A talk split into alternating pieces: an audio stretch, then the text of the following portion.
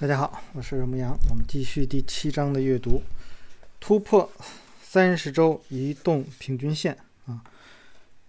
那我们在之前读啊马克米勒维尼的书当中呢，主要用到的是四十周啊，那么也用到了三十周啊这个均线。那么换算到日线来说呢，就是一百五十天的均线。从历史交易历史上来看，在启动放量突破的第一周内，百分之九十的高收益股票都会突破或位于三十周移动平均线之上。如果一只股票正在突破维持数月的强劲底部，那么它突破三十周移动均线的概率会非常的大。而我们希望看到股价在三十周移动平均线附近展开上升走势，这是一一种最理想的啊情形。但是在我的概念当中啊，如果说这个底部如果比较大的话，呃，实际上，在它突破的时候，实际上已经是在这个三十周均线之上。啊，那么，呃，这个是大家要注意一点，就是，呃，我为什么我会去使用马克米雷尼他的那个趋势模板，是因为他已经告诉我们，他那个是在第二阶段，啊，呃，而这个现在这个来讲呢，因为我没有自己去测试过，就是用，因为主要一个呢，前面那个。呃，底部突破，底部突破的话，呃，在底部突破的同时，或者说稍稍之后一点，呃，或者是提前一点啊，突破三十周均线的话，实际上往往那个底并不是非常的大。但如果是一个底很大的话，呃，很有可能在突破这个交易区间啊，形成这底部的突破的时候，可能已经是在三十周均线以上了。这个可能大家要去注意一下啊，就是呃具体的一个情况啊。那如果某只股票在启动上涨行情的第一啊第一周，呃未能突破三十移动平均线，该股票不断下这个下移的三十移动平均线将会对股价造成上涨的阻力，并最终啊拉低股价。图七点二呢是我在二零四年、零五年最青睐的一只股票 Ford 的走势图。呃，七点二这张图呢，那么这个明显是一个已经是上升，呃，在这个均线之上的，而且我们可以注意一下，去看一下它的左边，呃，是五月。六月的那个时候，呃，实际上它也是在这个移动均线之上，所以你不能单纯的说哦，移动均线之上就能够构成一个啊它的这个超级强势股啊，不是啊，我们还要去看的话。它在这个过程当中的这个成交量的这个变化，当然还是一点，上次我们在读书当中我所提到的，因为这个图呢，它用了一个算术图，所以你根本就看不出来当时的这个情况。那么这所谓的这种放量到底是一个什么样的放量啊？我们来看看，成交量放大。所有超级强势股都具备一个基本特征，在突破初期，成交量会巨幅放大。周线可以很好的反映出这种成交量的放大。在筑底过程中，表现出色的股票在相当长的时间内都会处于成交清淡的状态。一旦出现重大利好的消息，这些股票当前及未来的基本面状况会得到极大的改善。那么，成交量通常会上升百分之五百到五千。那就是五倍以上的这个量了，那么并在行情结束前呢一直维持在这个一水平，那么呃成交量放大反映出呢资金充裕的投资者都在积极建仓，那我觉得不是这样的，呃资金充裕的投资者啊他们可能会在那个底部形成的过程当中，因为它的清淡，但是由于它的时间长，那么一样是能够吸纳出非常多的资金啊。呃，我们可以去看看，呃，威克夫他在他的那个呃，就是《秦州秘籍》里面，那实际上他讲了那一段那么或者说大家在这网上去搜，就是啊，三十年代庄家不愿意告诉你的秘密，好像是这样的一一呃英文，反正翻译出来应该是这样的。那么那个实际上也是抄，呃，实际上不一定要抄了，应该就是复制了。啊，威克夫他在他的《秦州秘籍》当中所展现出的那一段，就是怎么样庄家是怎么样吸筹的这个整个的过程。所以，呃，这个所谓基建仓是，他会把这个利息好的这种信息放出来，然后迅速的，呃，把股价带动起来，以致让啊，后面后知后觉的人呢，不能够再进入到这个所谓的吸筹区里面去拿到廉价的筹码，因为他在这个过程当中上上下下的去洗盘呢，这个不断的洗盘，然后一直看到没有人再去卖，他哦知道了，现在的这个大家所有的人都是在想去做多，所以这时候他突然一拉升，那么底下是坚定的人，那么他在。不会让再有人进到这个区域，因为他在自己也在这个区域里面拿到了很多的筹码啊，所以我们就管它这种叫做吸筹区嘛。所以在这个时候，它的放大并不是说它正在积极的建仓，不是正在积极建仓，而是说它已经建好了，准备啊拉抬，让呃不会让其他的人再进来了。从成交量图表上可以看出，投资者非常看好这只股票。此外呢，股价上涨之前呢，有或上涨期间呢，你可以看到成交量开始放大。股价上涨的配合成交量的巨幅放大，表明机构投资者正在主动的去加仓。那么这块的机构投资者呢，往往可能不一定是那个最大的那个主力，可能是其他的人。但是我们管它这个整体来讲，就叫做聪明钱了。那么它只要它没有没有到达它的这个目标位的情况下啊，那么它会一直不断的再去啊做洗盘呐这种这种动作，所以还会有一个呢一个区域叫做再吸筹。实际上再吸筹对于我来说是更啊喜欢去去看的啊。那么再吸筹我们可以把再吸筹区域看作是马克米维尼的啊 VCP 的形态，也可以看作是欧奈尔的。呃，它的什么啊杯柄啊，那杯子啊，双底呀，什么高窄旗形啊，等等等等的，这又或者说啊，我们叫做中继形态，就是上涨过程当中所形成的那个阶段啊。呃，TRT 是我在二零六年到二零七年十分看好的一只股票啊。我们来看看这只股票在突破期啊，成交量放大的情况。那么这只也是啊，出出现了一个很大的一个成交量，它依然没有去啊，在这里面这个图依然是算术图，所以呢，我们没有办法去看到它的左边啊，零六年的一二三四五六七八九月啊，整个这几个月，那么到底是一个什么样的状况？那么从目前这个这个上头来看呢？我大致能看到，这就是一个吸筹区啊，然后最后呢，这是一个越过小溪啊也好，或者叫做 GOC 的这样的一个动作，快速的啊拉升的动作，陡峭的上攻角度。如果你呃关注的股票呢已经突破长期底部，那么你可以从底部啊这个区域向新的交易区间画一条直线，这样你可以预测该股啊未来可能达到的目标呃价格。那么我们发现呢，大多数盈利的股票长期的这种曲线与底部的夹角呢都在四十五度左右。那这一块呢又有一个问题了啊，就是这个四十五度角到底怎么样去做四十五度角？在图表当中，我们很多人是没有办法去做这个四十五度角的啊。你把那个呃股就是价格，就是我们说 X 轴和 Y 轴，你它的这个比例，如果你定不下来的话，那么四十五度角就。没有办法去定啊，这块儿是没有办法说，呃，是是是如何去去做的啊？没有办法去说我们能够准确的去定义什么叫做四十五度角啊？这必须是坐标被定了下来了，坐标的比例啊，这 X 轴和 Y 轴必须定下来了，我们才能知道哦，什么样的叫做四十五度角，否则的话你做不到。呃，还是看下面，所以四十五度这个大家没法去记，或者没法去用这样的一种方式来做了。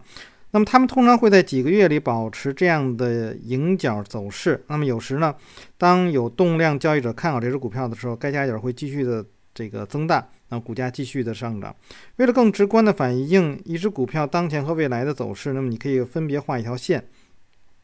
将股价最近的低点和高点连接起来，那么从而呢构建一个。交易通道在此通道内呢，股票还是要继续上涨的可能性啊。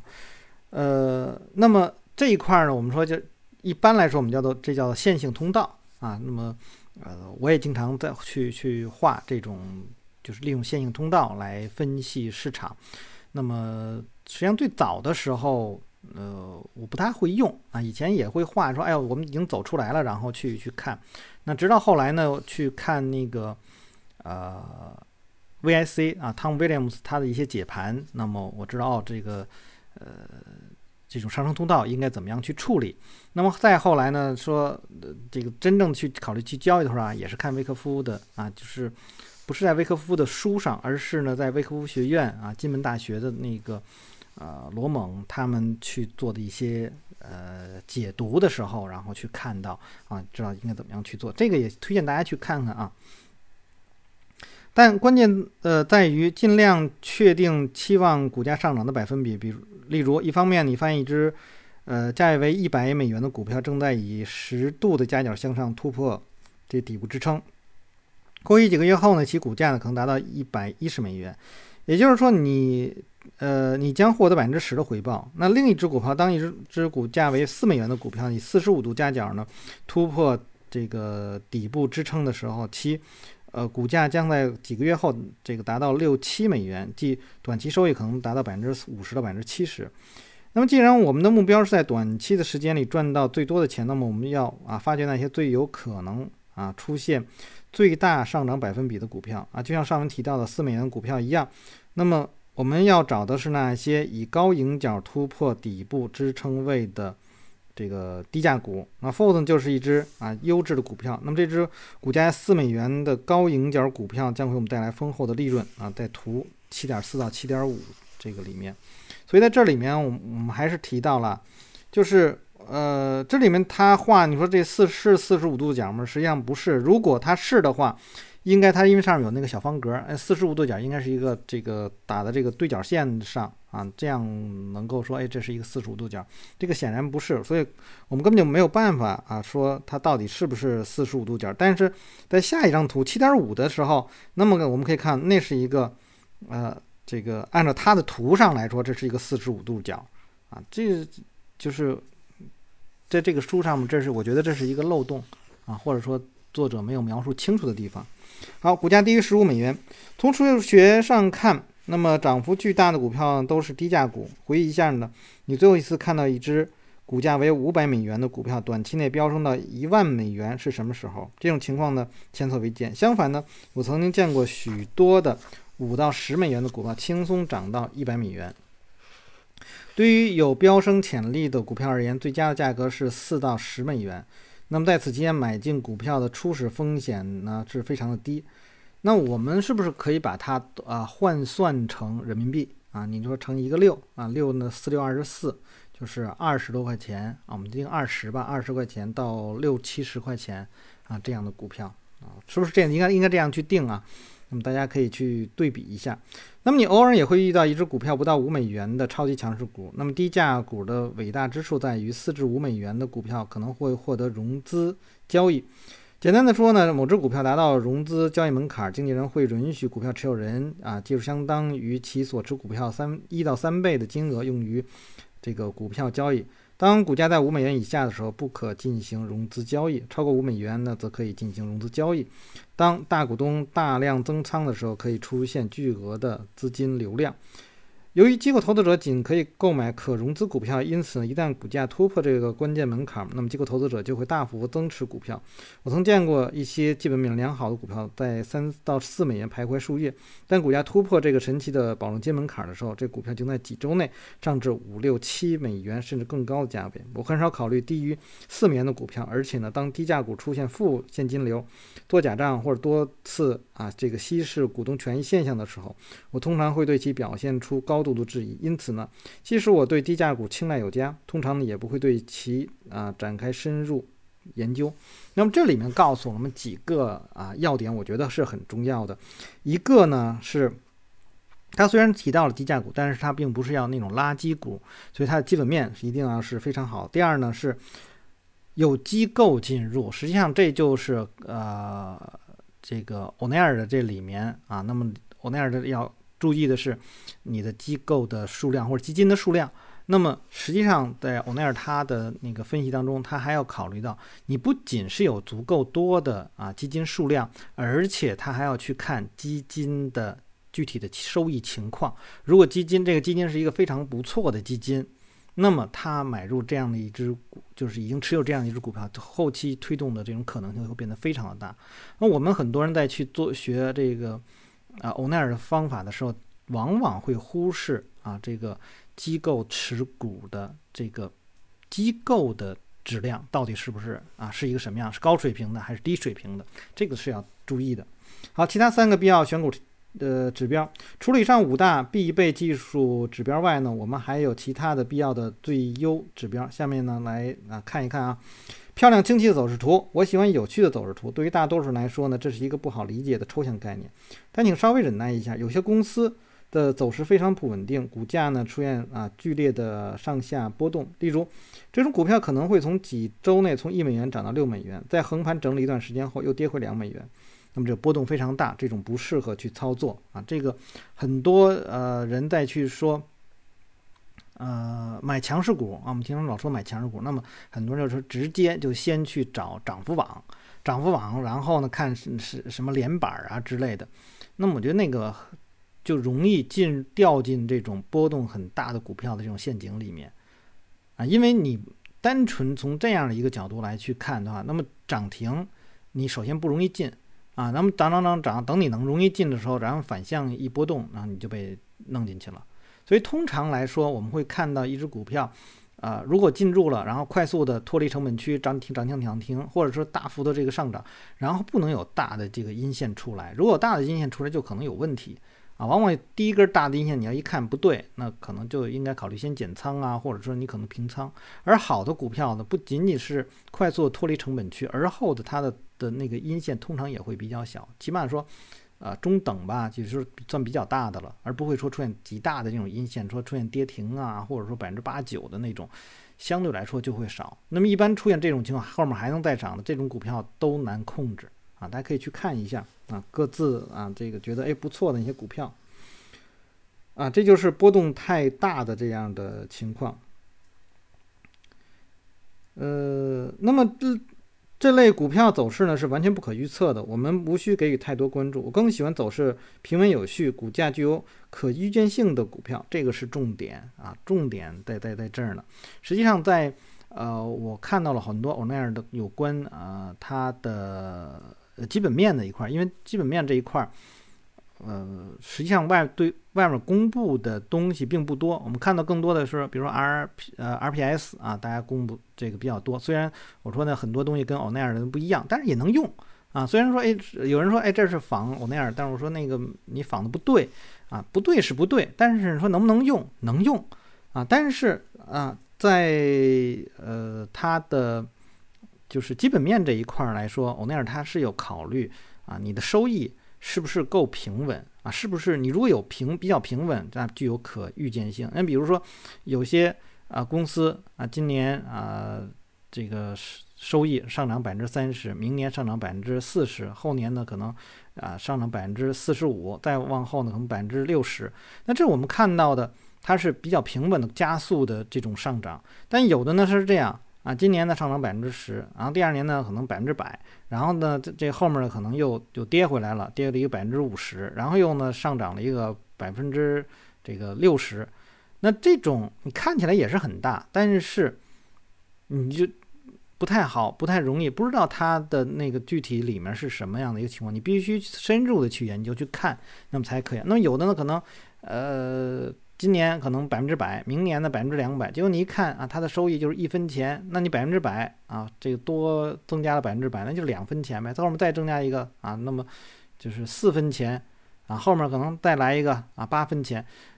都不能说明什么问题，它基数太小了。那你的收益起码说，哎，比如我们说你最起码达到一毛钱，一毛钱呢后面哎你要有这个一毛钱变两毛钱，两毛钱变四毛钱，这个跟。一分钱变两分钱变四分钱，这可不一样啊！所以你还要去不仅看它的这个呃这个这个幅度，还要看它的稳定性，还要看它整体的这个收益，都要去看一下的啊！所以这样的话，这种股票就容易有啊呃可预见性，就是在它的基本的这个上面来说是有有可以预见性。那么同样反映到了股价，那比如说它股价上涨了这个百分之七八十。回落了个百分之二十，然后又上个涨个百分之五六十，回落个百分之十五。那你这样的话就知道，哦，它后面还有可能能够有大的这个上涨，又或者说出现了一个，哎，这个时候跌下一个百分之三十，那你说，哦，这个它可能出现有出现问题了。但是如果说这只股票像它前面说的啊，这个涨了三四倍，然后又跌回来，然后再涨一倍，然后又跌回来，这个就太难了。你你这你只能是做短线，那就有点跟赌博一样了，是吧？那么这类股票只要突破底部支撑，那么并有序上涨到更高位，就形成了一个呃高位底部。那么还呃会由于基本面的改善进一步的飙升。我认为所谓清晰的走势图还应包括啊这个股价的有序下跌。那么所有股票呢都有下跌的时候。那这块儿我又想到一个啊，以前啊之前我们读那个混沌操作法的时候。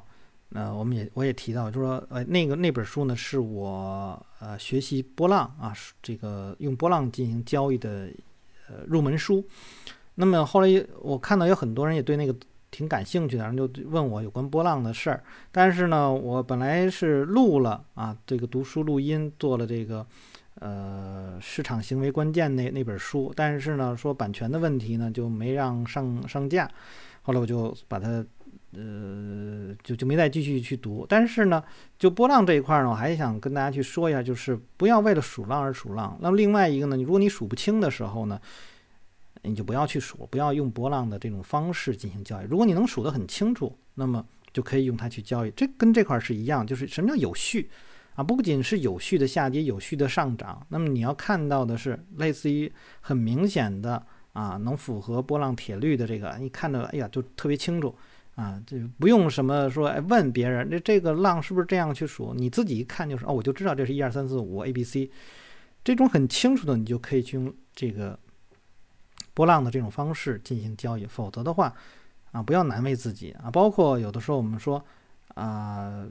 这最近这段时间吧，那么因为我们选了好多股票都走势不错，然后很多人我说，哎，你用的什么方式了？我说我用 V C P 的方式选了，然后就是说，哎，我我也看了那个股票魔法师的书了。然后呢，这个 VCP 是不是这样去看？我说，但凡你在问我这个是不是这样看，那么通常都是有问题的。所以呢，你你选择的就会有问题。那么，所以你交易会就会有问题啊。那么你更多的是，呃，首先是找最简单的、最容易看，并不一定说每天都有标准的 VCP 的图出来，但是你要去注意每天会不会出现标准的。所谓的标准就是符合。跟他的那个书上的都一样一样的那样的啊，如果你说诶这个是一样一样的，我我怎么看都是一样的，那你就去做这样的啊。你但凡觉得自己有一些疑惑，那你就不要去做。然后你把那个疑惑呢记下来，多记几次，有个十次八次，我估计这方法你就会了。好，我们来看下面。那那么所有股票都下跌的时候，但我们希望看到股价连续数周逐渐下跌，而不是说短期内出现较大的跌幅，比如说一下子跌了百分之三十。一方面呢，缓慢而稳定的下跌让大股东有充裕的时间平仓；同时呢，有序的下跌趋势呢会彻底摧毁散户投资者斗志，榨干他们的耐心，促使他们在底部呢，呃，就出掉手中的头寸。另外呢，呃，突然大幅下跌将会呃会将大股东牢牢套住，他们无法在呃，下跌过这个当日抛掉所持股票，由于后期股价反弹，大股东会卖出股票以弥补部分亏损。那么汹涌而来的大量卖盘最终会浇灭该股票可能出现的上涨苗头。图七点六就是二零一二年这个是 WPRT 的这个日线，就是这样的一个情况。那通常来说，这种下跌了这么多的，我一般就不考虑了。虽然我们可以看到成交量很大，那么底部呢实际上是出现了一个吸筹区啊，呃。这一块呢，我们可以看到下跌、下跌、下跌，然后逐渐的啊出现萎缩。然后它这写的虽然是一个 V 型底，但是我们可以看到呢，在六月份啊那个放量上涨，然后之后呢回落就出现了一个啊缩量，然后再这个放量上涨，然后再缩量，然后再放量上涨，从这个后面就比较有有规则，就是有就有秩序的这样的状况了。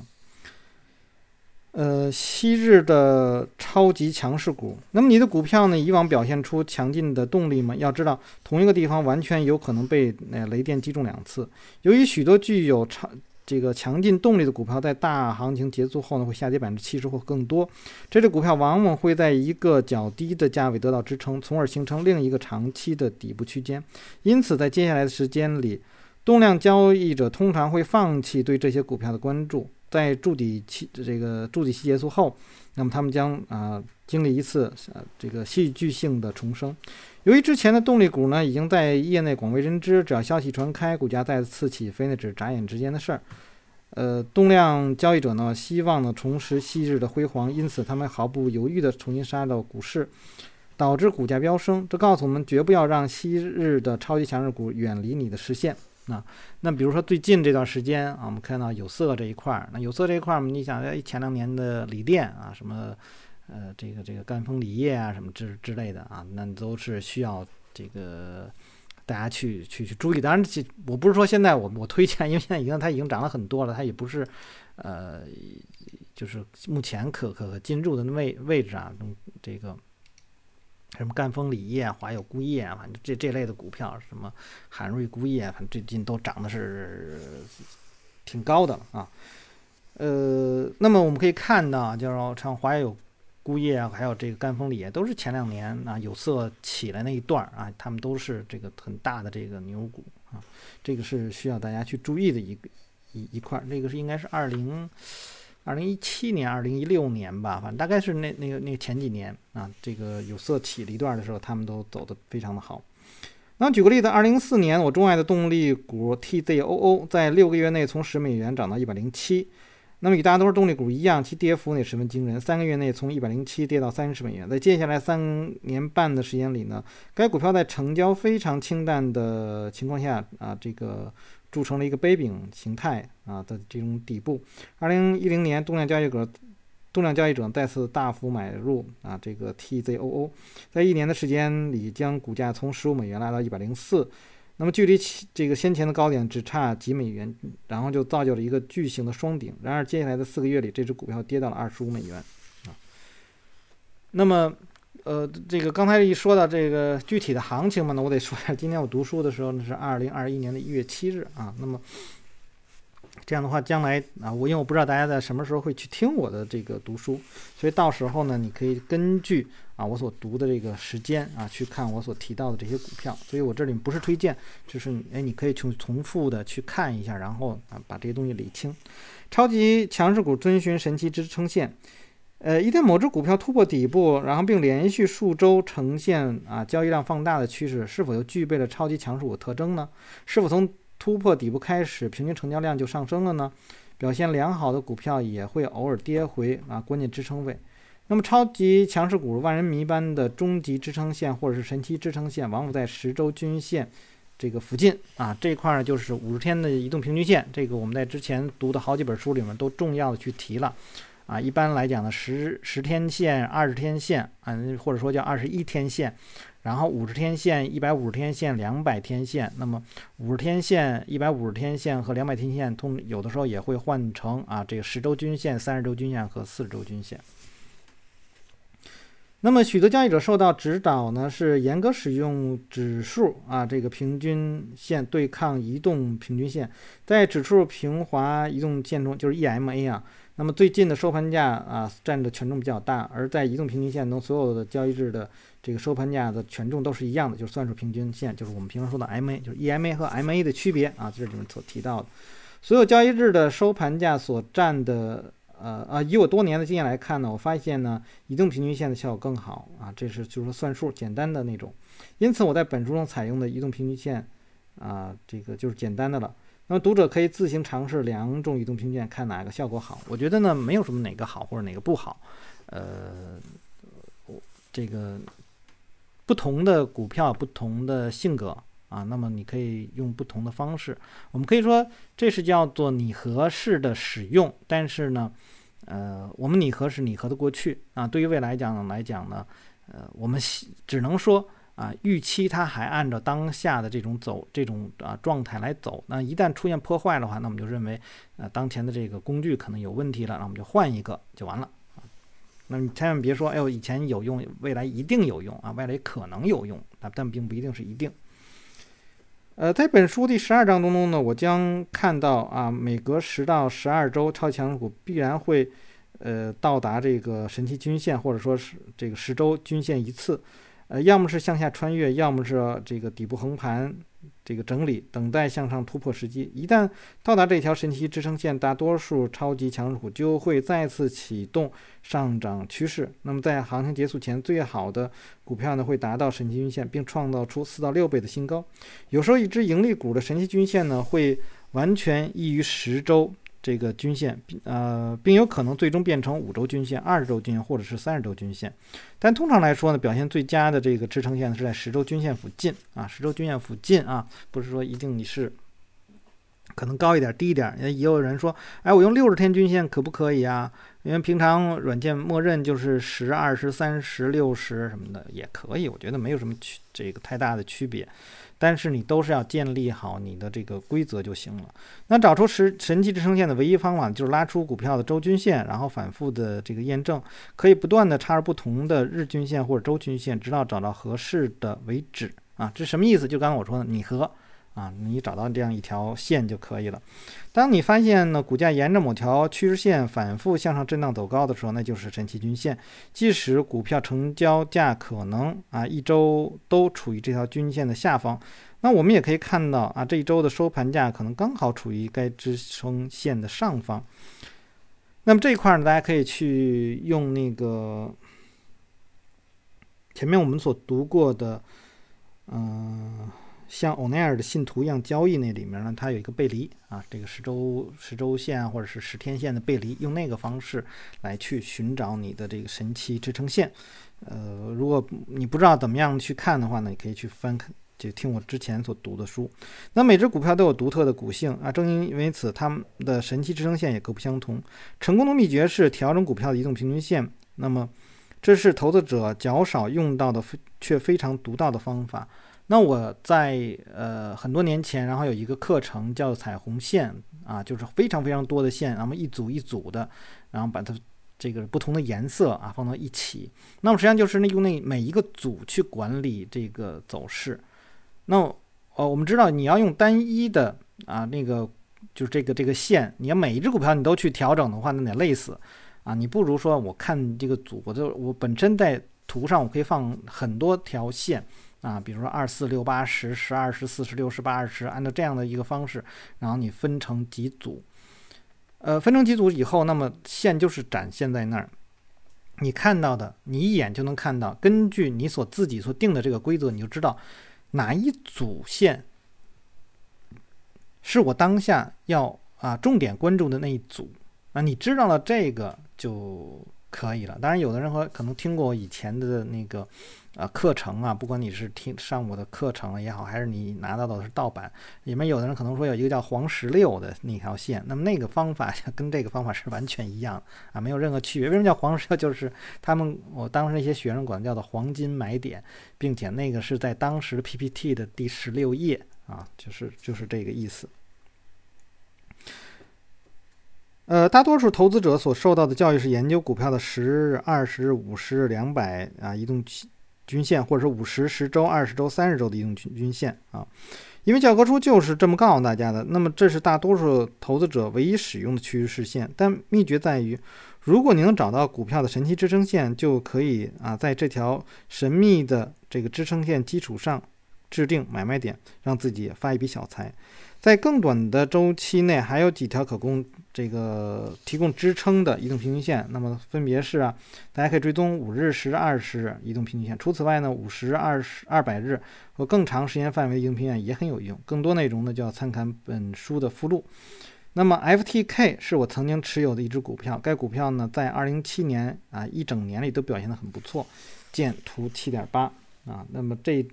这个就是这样。那么在整个这条线当中呢，我们可以看到有背离啊，但是呢没有看到有确认，所以这条线一直都是有用的线啊，或者叫做神奇的支撑线。好，那我们就先读到这儿啊。大家如果喜欢我读书的话呢，可以订阅、分享、按赞啊。那么也可以关注我的微信公众号“牧羊交易”。那么在我的那个公众号里面呢，每天都会有啊这个强势股啊，列出一些强势股来，可以去在这些强势股里面去去分析。啊，当然我这个不是，并不是说推荐大家去怎么样，因为每一个人都有每一个人不同的交易思路，然后风险要自担了。那么你要有什么问题，也可以在下面留言，我们下次再见。